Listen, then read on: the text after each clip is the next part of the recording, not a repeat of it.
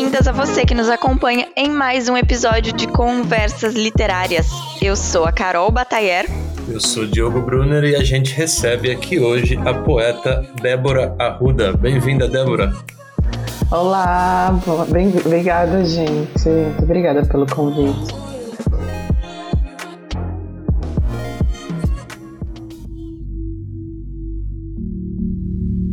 Eu poderia dizer como é andar dentro de um ônibus cheio, ao lado de vários carros vazios. Poderia escrever detalhadamente sobre o sol penetrando a minha pele, sem precisar me resumir somente a palavra sensação. Poderia contar que existem mais de 40 tipos de plantas no meu quintal e dizer que ele, é o que me cabe do céu. Eu poderia falar durante anos sobre toda a violência que uma pessoa sofre somente por ser mulher. Talvez eu fique um pouco nervosa e a minha boca seque ou eu realmente não tenha saliva para falar tanto assim, pois o meu cansaço será mais forte do que os meus órgãos que pulsam. Pulsam porém não mais do que a minha vontade de lutar. Eu poderia narrar todas as minhas experiências na cozinha enquanto simultaneamente pensaria sobre todas as pessoas que jamais poderiam escolher o que comer. Poderia falar sobre a guerra e sobre a tortura e dizer que não há nada pior do que combater quem está do mesmo lado da trincheira. Diria que odeio canaviais e que toda vez que passo por eles o meu estômago aperta mas não conseguiria me prolongar. Eu deveria dizer que alguém sempre varrerá a sujeira, mas com certeza eu diria que se você perder um braço, passará a vida inteira sentindo dor no espaço vazio de um membro que já não existe mais e pensaria em todos os corações despovoados que ainda doem. Pois não há ninguém além da partida fazendo morada eu poderia imaginar os desejos agarrados de quem nunca pôde se desprender e entenderia que isso não é uma opção. Em seguida, diria que 40 horas semanais de trabalho, uma casa e duas filhas não podem ser os únicos sonhos de uma mulher. Eu poderia falar da solidão e de casais que conversam entre todos, menos entre si. Eu poderia falar da tristeza e que às vezes ela consegue ser tão forte que não há nada que te faça rir. Eu poderia falar sobre tudo isso, menos sobre a ausência de invenção e sobre o esforço de pensar sobre qualquer outra diferente coisa, mas é sempre você, sempre você, sempre você.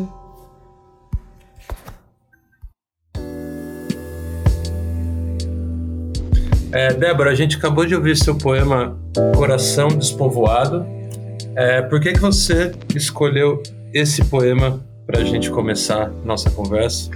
Bom, é, em 2017 eu lancei o meu primeiro livro e o nome desse livro se chama Coração Despovoado.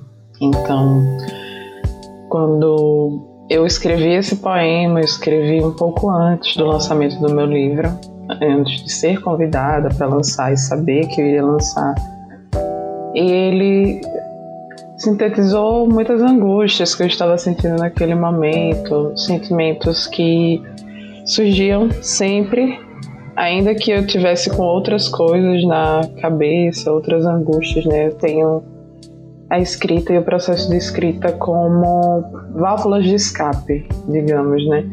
Eu costumo dizer que a escrita me salvou demais de vivenciar outras realidades e essas realidades elas não são só materiais, elas são realidades também do campo emocional. E esse poema surgiu num momento desses, de muita reflexão, de muitas angústias sendo colocadas para fora. Então, quando eu resolvi lançar o meu livro, eu não necessariamente tinha pensado em colocar o nome de um poema, só que eu não tinha como não ter esse nome, porque esse poema era como se ele fosse a abertura de algo que estava por vir, né? E esse algo que estava por vir foi o meu primeiro livro e único livro até hoje. Então, por isso que eu resolvi escolher ele, porque ele tem um significado bem forte para mim. E Débora, já aproveita, conta como é que foi essa experiência da, da publicação desse livro e também é, eu estava né, dando uma olhada no seu material na internet e tal. Eu fiquei na dúvida daí. Depois eu vi que o Coração Despovoado era seu único livro, mas tem uma outra, eu não sei se é um, um fanzine, alguma coisa assim, mas que, que, é, que chama Poemas para Combater o Fascismo. Isso, ali foi uma coletânea que eu publiquei na época das eleições de desse candidato aí que se elegeu e é nosso presidente. eu e outras pessoas do país inteiro, a gente é, fez uma publicação independente e aí tem poema de várias pessoas, outros poetas de Islã, outras pessoas que não também não produzem poema para Islã, e aí eu acabei publicando. Eu também publiquei um outro fanzine independente chamado Giro, em 2014, pelo selo de Baixo, que era um selo independente que foi criado pelo coletivo de poetas que eu fazia parte aqui em Aracaju, chamado Sarau de Baixo. E aí, quando eu publiquei O Coração Despovoado, ele é, foi uma compilação de alguns poemas que já estavam nesse primeiro fanzine no Giro e outros poemas da minha trajetória, né? Como eu nunca pensei que eu ia conseguir um dia lançar um livro, eu não tinha um livro preparado, né? Porque é muito mais fácil a gente ter um livro preparado quando a gente tem condições materiais para isso e a gente tem contato com editoras, está dentro de, desse mercado editorial, ainda que um mercado editorial independente, mas essa cena de publicação física, ela ainda é muito restrita aqui onde eu moro, em Aracaju, principalmente no Nordeste. A gente sabe que a circulação desses materiais ela não é democratizada no país. Muitas pessoas que acabam publicando livros são pessoas que estão concentradas no Sudeste mesmo, né, em outras regiões. Então, aqui até o, o, o lance de termos editoras independentes em circulação era mais baixo. E aí a Chita Cartoneira surgiu, que foi uma dessas editoras independentes que abriu as portas para algumas pessoas aqui em Aracaju, com o projeto de fazer os livros no formato cartoneira, né, que é com a capa de papelão, um material que tem um custo mais baixo, consecutivamente ele é mais acessível. E eles fizeram três edições. Eu fui convidada para o lançamento da editora, saí na primeira edição, foi um momento maravilhoso para mim, para minha trajetória. Eu sou muito grata ao pessoal da Chita, ao convite, é, a todo mundo que somou comigo desde o primeiro dia quando eu lancei meu livro em 2017 até hoje, porque o meu livro ele não está mais sendo produzido, ele parou esse ano porque a editora não está mais funcionando. Mas até hoje vem muitas pessoas pedir o livro, falar que tem interesse em comprar, então fico muito feliz. Posso não ter ficado rica ainda com a escrita, mas eu acho que não é sobre só o dinheiro, é sobre saber que o livro está reverberando dessa forma, sabe? Isso é muito bom. Que bom. Ô Débora, conta um pouquinho mais pra gente como é que é a cena literária de Aracaju. A cena literária de Aracaju ela é riquíssima. Ela é muito forte. A gente tem uma, um, apesar de não termos incentivos né, estatais e incentivos institucionais mesmo para continuidade dessa cena, né? Porque não é só existirem poetas e escritores, essas pessoas precisam ter condições para isso, senão todo mundo vai ficar apertado de grana e vai precisar trabalhar em qualquer outra área que não essa. Então, se eu for falar para vocês sobre a existência de pessoas que trabalham com a escrita e, e, com a literatura oral, né, não só no formato de poesia, mas os violeiros, os cantadores, os cordelistas que temos aqui, eu não vou citar nomes infinitos, porque nós temos uma cena muito rica de cordel, uma cena muito rica de poesia oral, tanto em formato de slam, né, que é esse formato que é o que eu trabalho também, não só, quanto em outros formatos. A gente tem muitas pessoas aqui, escritores, poetas, cordelistas, muitos. Mas a gente tem isso se espalha para o interior também ou é uma coisa mais da capital? Sim, assim? não, isso se espalha para o interior totalmente. O Nordeste ele tem uma, uma história com a oralidade, né? Ele tem uma história com a poesia, sobretudo. Quando eu estava ano passado no, no encontro do SESC do Nordeste das Artes, teve uma fala de Kalila das Mercês, que eu admiro muito, um beijo, Kalila, que foi sobre o fato de no Nordeste a gente trabalhar mais com poesia porque a gente não tem condição material de escrever um romance. Isso ficou muito na minha cabeça. Até hoje eu penso nisso. Por que, que a gente não produz romance aqui? Porque produzir um romance requer tempo e dinheiro, né? Eu não posso produzir um romance no meu quarto e esperar que a comida chegue para mim do nada e o dinheiro também. Então a gente aqui, por ter esse formato de poema e de texto literário mais curto e mais cantado e que surge às vezes dentro dessa rotina que a gente tem, que é muito mais pesada porque nós vemos uma vida mais precarizada, isso se espalha muito, não só na capital, no interior também, mas a falta de incentivo ela é proporcional ao número de pessoas que nós temos que trabalham com a escrita. A gente tem pouquíssimo incentivo aqui. Nossa, mas é bem interessante essa fala dela mesmo, né? Bem, é para se pensar. E, e Débora, você citou já o, o, seu trabalho com o coletivo Sarau de Baixo, né? Aí eu queria que você falasse um pouco mais sobre ele, traçasse essa história, porque nós só dando uma, uma olhada no material na, na internet, é, é tem, já teve, enfim, ele deve ter uma história longa, né? Tem muita coisa, muito material dele, assim. Sim, sim. É, o Sarau surgiu em 2013 e ele foi um grande marco na minha vida, não só na minha vida enquanto poeta, mas na vida de todos os poetas que transitaram: Pedro, Alain, Clarinha, Lira, Marcelinha, Daniel, Morgan, Índio, Carol. São muitas pessoas, sabe? Smash, enfim, muitas pessoas que passaram pelo Sarau de Baixo, não só nós que éramos os poetas e organizávamos o evento, mas as pessoas da cidade que puderam frequentar e outras pessoas de outros estados, porque nós tivemos a possibilidade de trazer convidados, poetas de fora para cá, tiveram suas vidas marcadas pelo sarau, né? Hoje, é, alguns anos depois, o sarau começou em 2013, né? Estamos em 2020, eu consigo ter uma história diferente para contar para vocês da história que eu contaria na hora. Eu consigo entender hoje que o sarau ele era um fruto de um movimento muito maior que estava acontecendo no mundo, né? um movimento de ocupações, né? de disputas políticas territoriais, entender a cidade, né? o espaço urbano enquanto um território pertencente a todos nós. Na época, a discussão do direito à cidade ela estava totalmente associada à nossa pauta de democratizar a arte e levá-la para a rua. A gente fazia uma ocupação urbana em que a gente chegava num viaduto que não era utilizado assim, né, pelas pessoas embaixo de um viaduto de um estacionamento que vivia bem abandonado. E a gente chegou e ocupou esse lugar e levou poesia para lá sem nenhum tipo de ajuda do governo, muito pelo contrário, né? O governo só chegava junto para poder levar policiamento e repressão. E esse foi um dos motivos que acabou desencadeando o fim, né, depois de dois anos e meio mas esse movimento não foi feito somente por nós. Hoje, depois de estudar um pouco, compreender melhor o cenário político nacional e internacional, percebi que a gente tá, era fruto de uma onda de outros movimentos, de Ocupe, Primavera Árabe, vários movimentos que foram se espalhando pelo país. É, pouco antes de 2013, né? E aí veio 2013, todas as, é, as ondas de junho de 2013.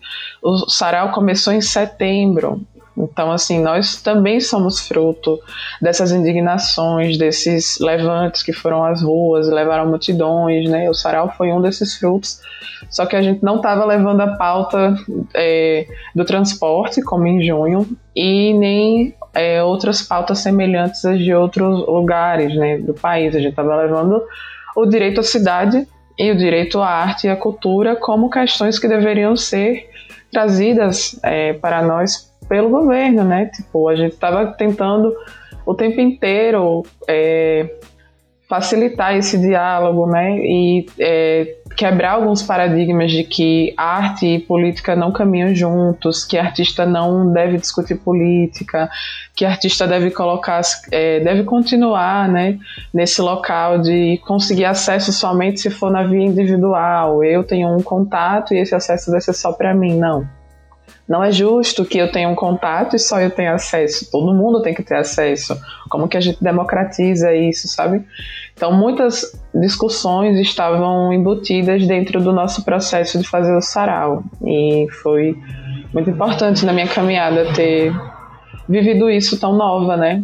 Em 2013 eu tinha 21 anos, não sabia de nada. Hoje também não sei não, mas sabia menos ainda. É, e a poesia pode nos ajudar a combater o fascismo? Ah, com certeza. O fascismo, o racismo, tantos esses ismos, o machismo e várias várias outros, outras repressões e opressões que nos circundam no dia a dia, né? Eu acredito muito no potencial de salvação da literatura, né? Salvação de mentes, de vidas, de possibilidades, né? Às vezes a gente encara um sistema fascista ou uma sociedade racista como a única possibilidade que a gente tem de viver, porque nem sempre fomos apresentados a outras realidades, né?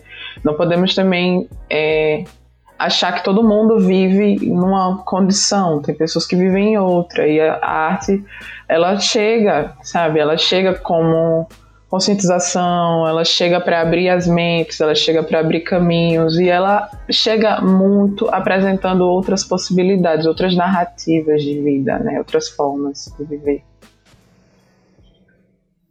Colonizaram o nosso país, invadiram as nossas mentes e dominaram a nossa quebrada, mas conquistamos independência, porque a nossa revolta também é armada. Os cadernos viraram escudos e as canetas munição.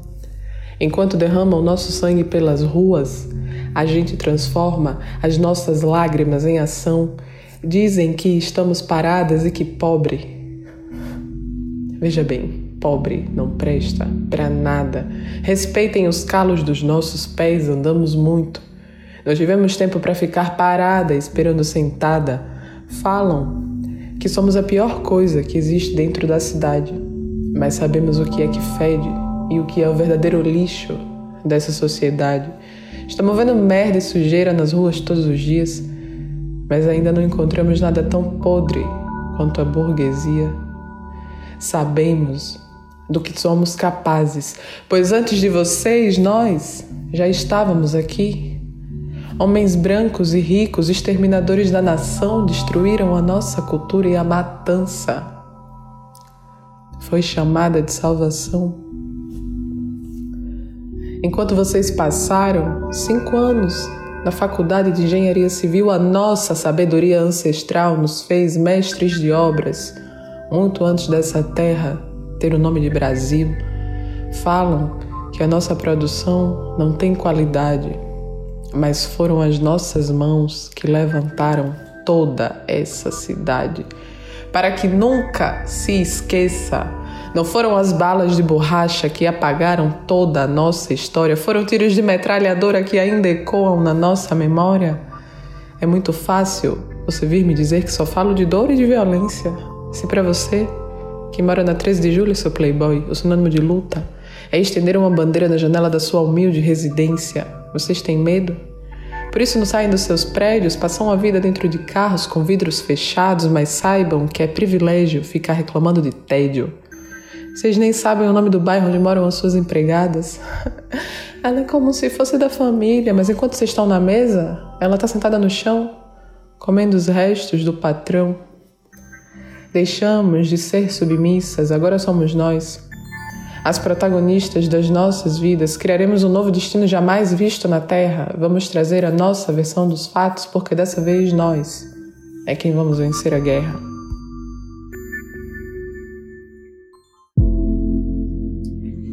E Débora, é, você falou né, que o coletivo, esse coletivo Sarau de Baixo, ele acabou, mas como que é em Aracaju essa cena assim desses espaços, dessa ocupação dos espaços públicos por, por saraus, por slam e tal? E também já aproveita para falar do slam do tabuleiro, né? Que também você é uma das organizadoras, né? O sarau ele acabou em 2015 e enquanto o sarau acontecia, outros movimentos de ocupação urbana, né, que ocupavam a rua e que entendiam a rua como um espaço democrático de acesso de todos nós, muitos movimentos foram surgindo. Não vou conseguir listar aqui, mas surgiram muitos movimentos, não só é, de poesia, mas de música, de eventos que traziam várias linguagens artísticas, porque a gente costuma se entender no sarau enquanto uma faísca. A gente tocou a faísca e pegou fogo na cidade. E várias coisas surgiram, algumas permaneceram, outras acabaram. E muitos movimentos de poesia na cidade explodiram. Não é que o sarau tenha sido pioneiro, talvez ele tenha sido um dos que mais se espalhou, dos que mais ficaram conhecidos. Mas ele não foi o único, tampouco o primeiro. E inclusive essa era uma das nossas queixas, não saber quem eram os poetas que tinham vindo antes de nós, porque a gente não tinha um conhecimento da literatura produzida aqui, né, na cidade, então eram muitas queixas. E hoje existem alguns movimentos de slam e de sarau que acontecem sim na rua, nas praças. Ainda eles estão ativos. O sarau não está ativo mais, nem o slam tabuleiro. O slam tabuleiro ele acabou em 2018 mas muitas outras coisas aconteceram e eu tenho certeza que ainda estão para acontecer, né, aqui na cidade, porque a ideia é, é, essa mesmo, é manter a faísca acesa, sabe? Se todo mundo entende que é possível organizar o seu próprio slam, a gente só tem a ganhar, ninguém perde. E aí foi em 2016, 17, 2016, 17 Alan Jones, que organizou o Sarau de Baixo comigo, que é poeta também. A gente estava bem quieto, querendo fazer poesia de novo na rua. E aí veio a ideia de trazer a batalha de poesia, né? O slam. O slam tabuleiro é o primeiro slam que aconteceu na cidade, isso eu posso afirmar para vocês. E começou comigo, Alan e João Henrique, que era nosso designer, trabalhava com a gente produzindo os cartazes, o material gráfico. E aí o slam já tinha um outro processo, né? Como o slam começou a acontecer no momento da nossa vida em que nós estávamos muito corridos, eu não estava mais na universidade, nem a Alan, a gente já tinha toda aquela vida de muito trabalho, pouco tempo para fazer arte, pouca condição financeira, nenhuma verba. A gente não tinha mais condição de fazer um evento que demandasse tanta energia material e física. E aí a gente conseguiu apoio com um parceiro nosso, Helenildo. E aí a gente fazia o evento lá no bar dele, o que era muito prático, porque a gente só precisava chegar, ligar o som na tomada e fazer o, o slam. Não tínhamos que carregar toda uma estrutura, montar um som, né, colocar luz, tudo isso a gente fazia no sarau e o slam não. E aí ele acontecia toda sexta-feira. A gente foi fazer a nossa final em, no final do ano de 2018. E aí fizemos uma seletiva bem grande, com poetas que percorreram o slam por, dois, por quase dois anos, e foi incrível, maravilhoso. Mas aí a gente precisou tomar outros rumos nas nossas vidas e aí não continuamos com isso. mas e você tem notícia assim de em Aracaju ainda tem algum grupo ativo de, de slam? Tem, tem o Islamalongu, que é um, um, coletivo que eu construo também, mas a gente está um pouquinho parado agora, porque depois da pandemia ficou tudo muito complicado de retomar essas atividades é, que aconteciam presencialmente, que para você falar você tem que falar sem a máscara, enfim, muitas logísticas. O Islamolongu é um evento que começou a acontecer sendo construído somente por pessoas negras, poetas negros e negras, e depois eles passaram a trabalhar também com pessoas indígenas, e foi nesse momento que eu fui convidada a entrar no Islamongu, eu e, eu e mais duas outras pessoas indígenas. Temos também o Poesia Marginal, que acontece na Praça da Bandeira, aqui, e outros eventos também, outros saraus, mas no formato de batalha, mapeados, são esses. Ah, que legal. Meu, porque assim, a gente percebeu, entrevistando as pessoas esse tempo todo aqui pro, pro programa, né? E mesmo aqui vendo a cena de Paraty também, é, os slams, os saraus, eles têm sido realmente os grandes não é de agora, né? Mas é que eu acho que isso está mais visível agora. Eles têm sido os grandes aglutinadores, assim, dos novos escritores, novas escritoras, né? Você vê isso aí também? Ah, vejo com certeza, né? Eu fico muito feliz também porque foi do lugar de onde eu vim, né? Apesar de eu ter uma formação em letras, eu não aprendi a escrever na faculdade. Eu já escrevi antes de entrar na faculdade E o meu contato com a literatura, todos os meus livros favoritos, as, os meus po os poetas e as poetas que eu adoro, que eu gosto, que eu tenho como referência, eu não conheci na universidade, eu conheci na rua. Então, eu fico muito feliz de saber que é, os saraus e os slams estão se espalhando mesmo, porque isso quer dizer que outras narrativas também vão se espalhar, né? Não é só a gente, enquanto poeta, que se espalha por aí. A, poesia, a gente leva a poesia de outras pessoas também com a gente. E essa poesia, ela fica sem fronteiras, está na rua, é de todo mundo, não é com nossa certeza. mais. Isso que é, isso que é muito maneiro, né? Ela, ela atinge na pessoa que está passando ali, né? E que né? E que isso pode realmente ter um uhum. dar um clique ali na cabeça e trazer aquela pessoa para uma coisa que ela nem imaginava, né? Isso é bem legal. E, e Débora, você comentou que é, muitos poetas né, que você gosta, é, você não conheceu na, na universidade. Você, você fez letras? Isso, eu sou formada em fez, né? letras. Né? Quais são os autores da sua vida assim que te conquistaram para a literatura? Número um, Miró. Todo mundo que me conhece sabe que eu sou apaixonada. Eu sou apaixonada por Miró, ele é meu poeta preferido. É, o, é a pessoa assim que transformou a minha vida. Quando eu conheci a poesia, quando eu conheci a poesia de Miró, o mundo fez sentido para mim. Eu entendi as coisas, sabe? Foi como se várias queixas que eu tinha na minha vida inteira não fizessem sentido. Eu conheci a poesia de Miró e eu disse, gente, é isso. Eu estou no caminho certo. Eu tive a certeza do meu caminho ao conhecer a poesia de Miró. E eu tive a, possibilidade de conhecer ele pessoalmente quando eu fui para a balada literária em São Paulo. Tive a emoção de ver Miró recitar. Eu tinha muito essa vontade, eu tinha muito medo de não conseguir ver Miró recitar queria muito presenciar isso, ver a performance dele, né? Que a poesia de Miró, ela ultrapassa o papel, ela é o corpo inteiro. Quando você está ao lado dele, você não tem como não se contagiar com isso. Então, eu poderia dizer muitas pessoas, mas eu vou dizer só Miró hoje, porque é, tem um peso muito grande na minha vida. É o mais especial, né? É. Legal.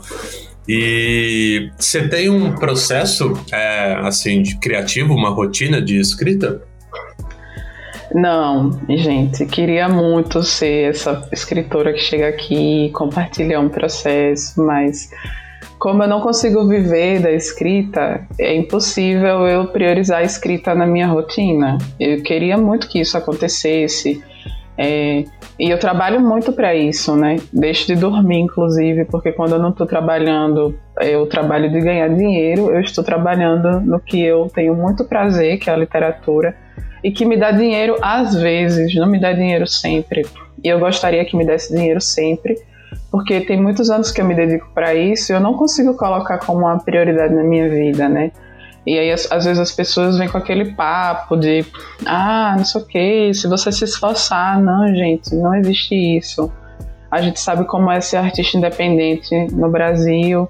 E eu que vim da periferia, tô com pai e mãe desempregado nesse momento, sabe? Sou a estatística da pandemia, né? Uma pessoa indígena que não tem uma renda fixa que está com a família sem emprego.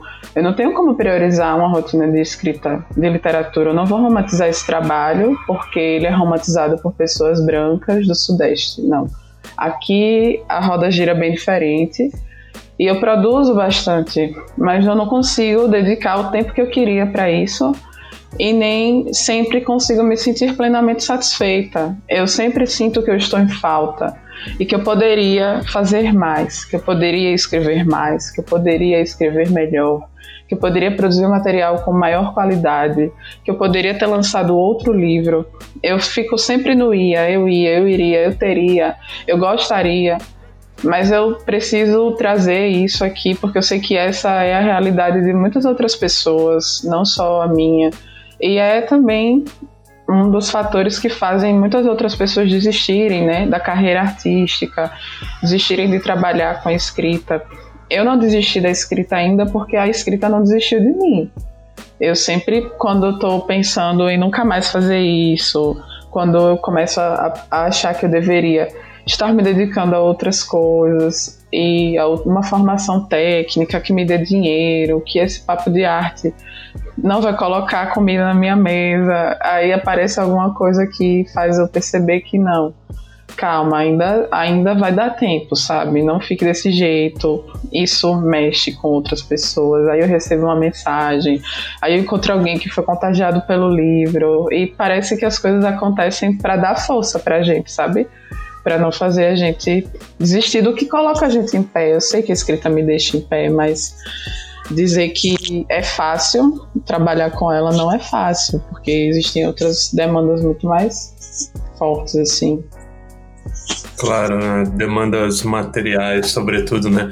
E eu acho que são, são tempos muito ansiosos também, né? Esses que a gente vive, assim, de ah, essa pressão de, de ter que, né, para um, um autor, é, de ter que publicar, né, de ter que, uhum. enfim, tá, tá vivendo disso, senão parece que ele não, não, é um, um não é um autor, é um autor de verdade, né?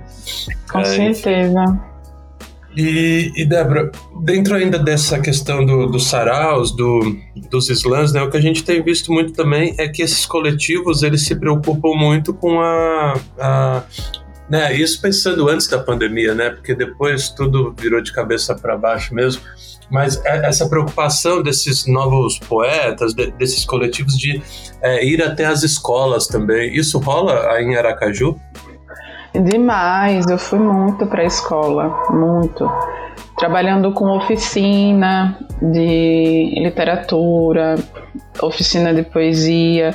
Eu trabalhei numa escola sozinha, com todas as turmas da escola, desde a primeira série até o nono ano, com crianças que não sabiam ler ainda. Foi um desafio muito grande fazer oficina de poesia para crianças que não sabiam ler.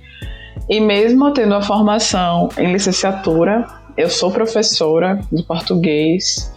Eu me senti muito desafiada em estar na escola, não enquanto professora, mas enquanto poeta, é, sem aquela coisa hierárquica né, que é colocada entre a pessoa que está dando a aula e a pessoa que assiste a aula. Né? Existe um, uma hierarquia simbólica. Enquanto poeta não existia isso. Eu estava de igual para igual, sentava do lado das pessoas e ficava gastando, mostrando outros formatos de poesia que não os formatos que sempre surgiam no livro didático, que são bons também, mas não são os únicos. Então aqui rola muito isso. E foi muito importante na minha trajetória ter tido a oportunidade de viver também né, outra, esse outro lado do contato com a poesia. Sim, bem legal. E, e, você disse que você não, não tem essa rotina de escrita, né? Mas da onde vem quando você, enfim, todos os poemas que você fez até hoje, como que eles surgem para você? Como que é esse processo de sentar para colocar no papel ou isso acontece, enfim, é, no cotidiano mesmo, aquela coisa de anotar no celular e tal? Como é que é? É, é no cotidiano, no celular. Esse ano eu comprei um caderno de poesia e aí porque tava meus poemas no celular, no computador, numa folha solta, numa apostila, tava assim, desse jeito. Na hora que eu tô, às vezes eu tô assistindo uma aula e me vem um texto e o texto fica na minha cabeça. Eu digo, meu Deus, eu tenho que escrever isso porque isso aqui é incrível, eu não vou perder essa escrita. Aí eu paro tudo que eu tô fazendo às vezes eu tava no ônibus, no ônibus acontecia muito. Miró já dizia, né? Janela, janela de ônibus é danada pra botar a gente pra pensar. Eu tava no ônibus, aparecia o livro inteiro na minha cabeça e eu às vezes não conseguia pegar o celular porque era perigoso. Mas esse ano eu comprei um caderninho, tô organizada. ah, que legal. E o, o, caderno, o caderno, eu acho que ele é mais, por mais que o celular seja muito prático, né? O caderno acho que ainda é mais, é mais propício para né, para rabiscar ideias ali. Ah, eu tava com saudade também. Quando eu comecei a escrever, eu tinha muitos cadernos que eu levava. Às vezes eu não, eu não escrevia, mas o fato de eu estar com o meu caderno me deixava confortável. Eu sabia que eu tinha uma, um lugar de conforto. E aí esse ano com a pandemia eu senti a necessidade de ter isso novamente, um lugar de conforto para eu poder desaguar as coisas. Tava, todo mundo ficou muito engasgado, né, muito sufocado. Sim. Um sufocamento não só simbólico, mas muito é. real na nossa vida, na nossa rotina. Total. E aí, falando disso já até, você. É, como você está vendo esse momento, assim? Você sentiu.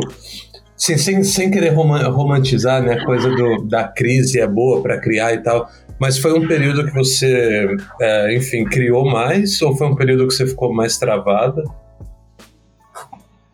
É... Tô pensando aqui, viu? Eu criei mais porque eu fiquei mais em casa. Mas se eu fosse comparar com um momento em que não houvesse pandemia e eu tivesse a possibilidade de ficar em casa desse jeito, eu, ah, eu vou dizer que eu criei pouco. Porque nem sempre eu conseguia me expressar, não. Foi muito complicado para mim. Eu entrei no mestrado esse ano, eu me formei tem cinco anos, eu queria muito entrar no mestrado. E eu estudo o Islã no meu mestrado. E aí eu estava muito ansiosa para poder é, viver esse outro momento que eu de fato me senti preparada. E as aulas começaram na primeira semana de quarentena. Não tive tempo nem de me adaptar a nada. Eu tive que me adaptar à pós-graduação. e quando eu fui ver, eu, não, eu adiei muito o meu sofrimento com a quarentena. No dia que ele bateu, eu fiquei muito tempo paralisada, mas eu produzi, sim, produzi é, algumas coisas, produzi texto, produzi material de vídeo, produzi material de vídeo poema, produzi muitos trabalhos, assim, né? Eu trabalho muito com performance também, e aí eu acabei dando um pouco de atenção também a esse trabalho corporal com performance, foi foi muito importante isso, ter tido um, um, a possibilidade de olhar para dentro de mim ainda que dentro dessa circunstância horrível, de muito medo, de muita ansiedade, de ver pessoas que você gosta adoecerem, ver um descaso absurdo com a saúde, com as mortes dentro do país, né? Não vou romantizar nunca, mas é impossível a gente chegar aqui e dizer que a gente não olhou para dentro de nós, sabe? Todo mundo olhou um pouco. Claro, claro houve esse tempo né, no, no cotidiano para isso. E, uhum. Débora, eu já, eu já tinha notado aqui até para, enfim, te perguntar sobre o, o, seu mestrado, né?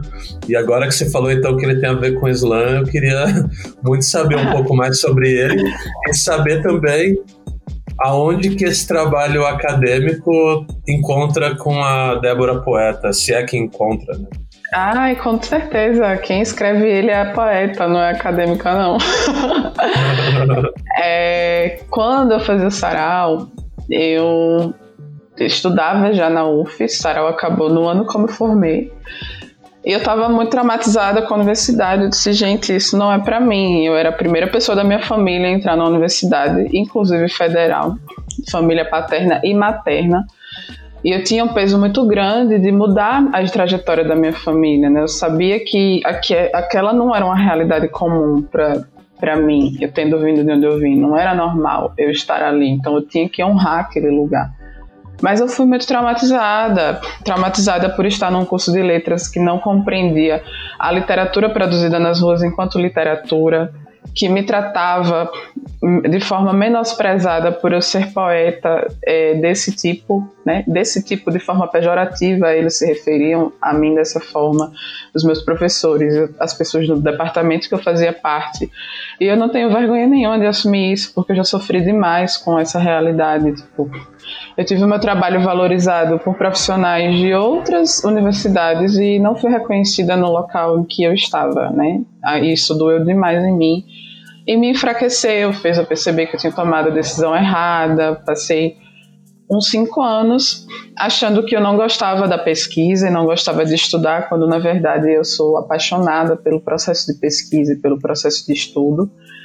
E aí eu me encontrei com a antropologia e com a antropologia da performance, né? Tive um encontro ano passado e percebi que é, por esse caminho eu conseguia compreender o processo que acontecia dentro dos eventos que eu construía, que eram os eventos de poesia performada, né? A poesia que a gente faz na rua, ela não é, é, o sentido dela não é construído somente pelo texto que você olha e lê. Ele é construído com o corpo inteiro, porque seu corpo inteiro está fazendo o poema, seus braços, suas pernas, seus olhos, sua boca, seu cabelo, o jeito que você anda, o jeito que você se mexe, como você gesticula tudo isso constrói o poema. Então ela é uma poesia performada. Ela é oral, mas ela é performada. E eu estava muito inquieta com isso e vindo também de um local em que eu fui muito estudada, não só eu, como todo mundo que participou do sarau, a gente deu muita entrevista. O sarau ele teve uma relevância muito forte para mudar o cenário artístico da cidade de Aracaju e do estado de Sergipe. E isso fez muitas outras pessoas se interessarem pelo tema, entrevistarem a gente, produzirem material, e esse material não chegava. E nem todo mundo, não vou, não vou generalizar, porque muitas pessoas se mostraram dispostas a compartilharem suas pesquisas com a gente, seus resultados e enfim, mas nem todo mundo fez isso. E essa postura é uma postura muito colonial, né? De você ir no território do outro, pesquisar o que você quer, produzir conhecimento, teoria e sumir, né? É uma postura colonial. E eu queria muito quebrar com esse paradigma de que nós não podemos contar as nossas histórias. Eu entendo que a poesia que a gente fala na rua é uma produção de narrativa em que nós contamos as nossas histórias, porque nós não estamos nas editoras, nós não estamos nos espaços institucionais de comunicação. O espaço que a gente tem para contar quem nós somos e produzir a nossa narrativa é esse. E eu queria, como pessoa que construiu isso, né, que está nesse espaço, falar por mim pela primeira vez. Não ia não vai mais ser uma pessoa estudando isso, sou eu que construí isso que vou estudar o que eu construí, nada mais justo. e aí eu tenho o meu, meu projeto, que ele estuda as narrativas de poemas performados na rua, enquanto um processo de descolonização. Então eu compreendo que tudo isso que a gente faz na rua, esse corpo né, marginalizado, esse corpo preto, esse corpo indígena, esse corpo LGBT, essas mulheres né, que estão nas ruas, elas estão rompendo com as narrativas coloniais, que são narrativas brancas, são narrativas cis heteronormativas, são narrativas que são postas enquanto únicas. Então a gente vai lá e conta a nossa história, a gente está quebrando com a narrativa única do colonizador. E aí eu é, consegui é, ser aprovada, e aí eu estudo agora isso no mestrado. E está sendo um caminho muito bom esse mergulho na minha trajetória e na trajetória de outras pessoas que também foram é, muito afetadas pela poesia, sabe?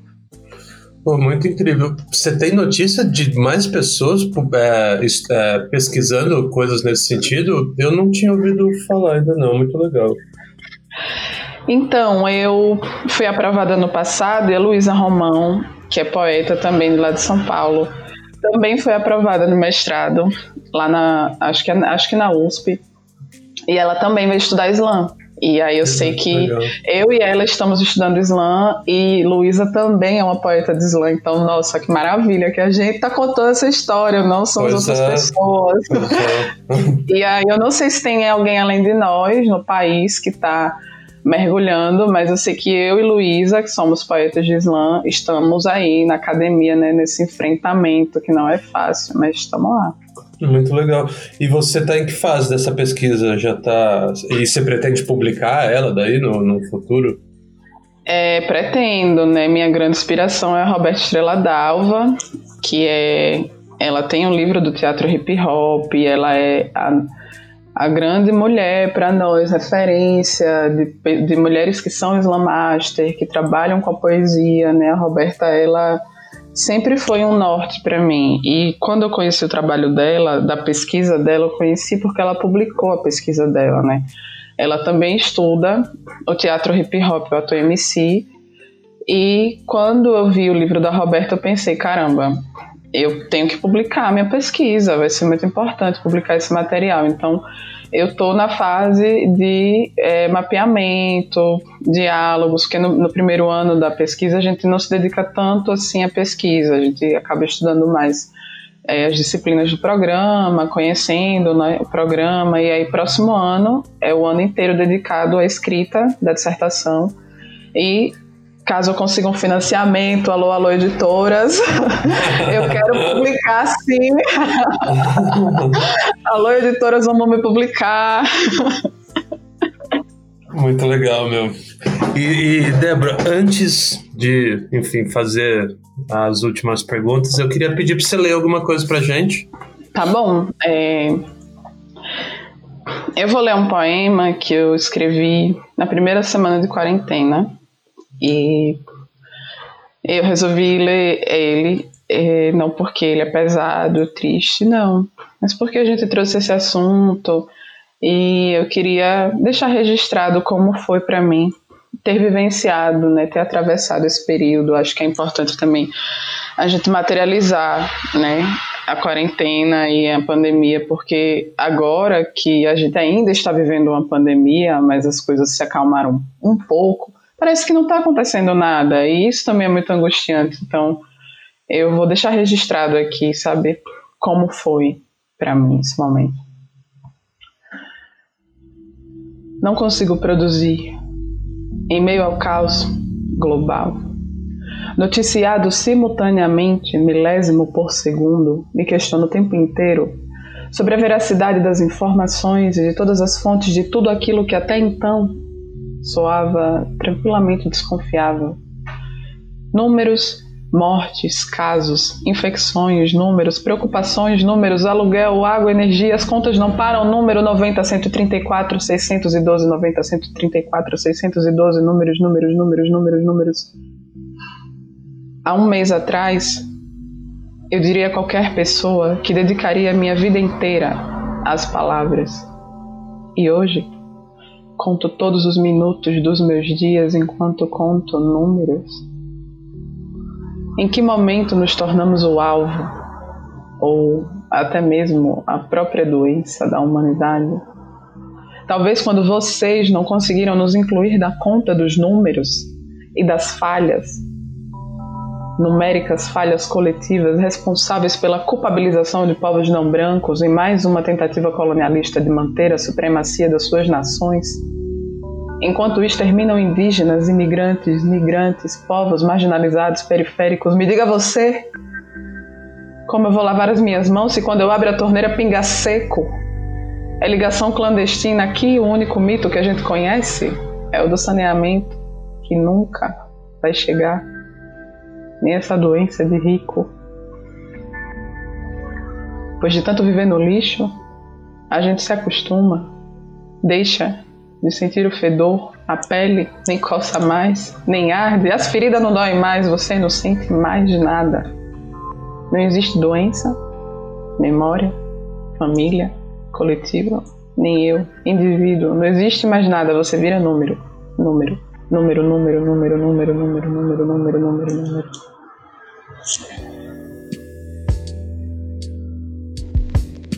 É, Débora, para a gente então se aproximando agora do, do final, né? É, o que você, o que você pensa que vai? Quais são os seus prognósticos para se é que vai ter um momento pós-pandemia, né? Mas o que, você pensa que vai, que vai vir de tudo isso que a gente está passando, tanto no, no, cenário social, mas no cenário literário também? O que você acha que vai sair disso? Nossa, eu imagino que a literatura ela vai se transformar muito porque nós fomos meio que é, obrigados a passar por um processo de é, mediatização dos nossos projetos, nossas narrativas muito mais intensificado. Talvez a gente passasse por esse contato com a internet, com as mídias mais intenso daqui a alguns anos. Eu sinto que com a pandemia todo mundo foi forçado a viver essa realidade agora. Tipo, toma, online, assim, 100% online. A gente começou a fazer tudo online.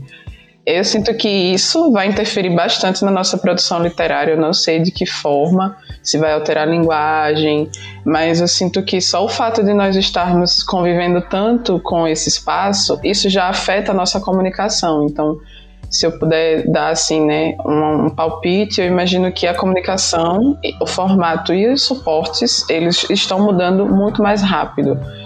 E sobre os meus projetos mesmo, né, individuais, eu, eu pretendo é, voltar a fazer trabalhos presenciais. Eu tenho sentido muita saudade de contato com as pessoas, de olhar no olho, né, de levar, de estar nas escolas, principalmente, que é o lugar que eu mais gosto de estar, né, e Agora aqui as aulas estão paradas, então não dá para fazer projeto, também é muito arriscado, né? Você se colocar em situação de risco. Então, quando as coisas estiverem mais seguras para todo mundo, é meu maior desejo é poder voltar para a rua, né? E sair um pouco das telas. Eu apesar de gostar das telas, não é o local onde eu escolho a minha produção. Então, os meus projetos, meus planos são esses, voltar.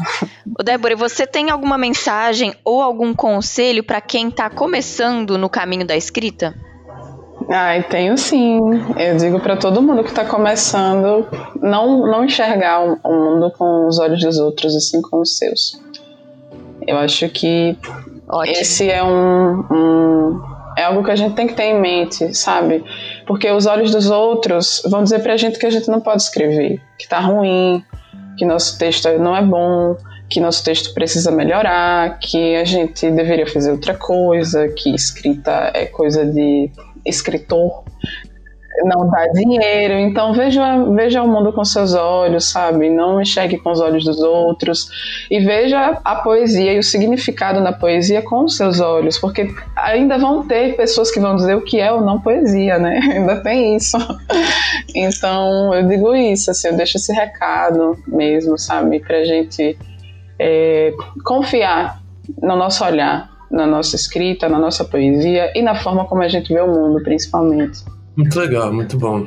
Débora, te agradecer muito por ter aceitado o nosso convite, por ter, enfim, participado aqui com a gente. Foi muito bom.